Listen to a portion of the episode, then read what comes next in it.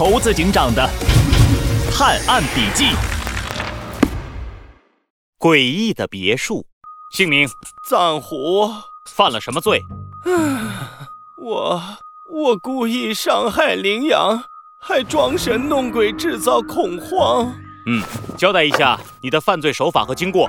呃，那天羚羊搬进了我隔壁的大别墅，我其实早就想买那栋别墅了，还辛辛苦苦的存了好久的钱，没想到被羚羊抢先了。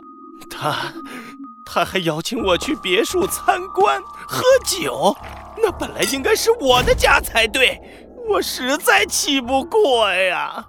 于是就趁羚羊喝醉睡着了，把他的床拖到了阳台门边上，然后调换了厕所和阳台的指示牌，这样他夜里起来上厕所的时候就会走到阳台上。为了确保羚羊摔下阳台，我还在阳台的地板上涂了很多芦荟汁。芦荟汁很滑，它只要踩上去，肯定就会滑倒，摔下去。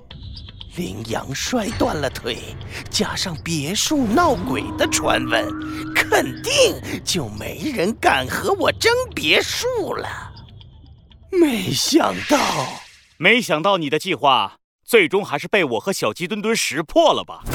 只要是犯罪，就会在现场留下细微的证据。你的罪行逃不过我们警察的眼睛。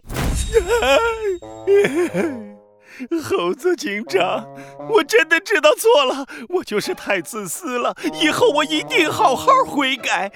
能不能放放了？藏狐，你自私的行为已经严重侵犯了别人的利益，构成了犯罪。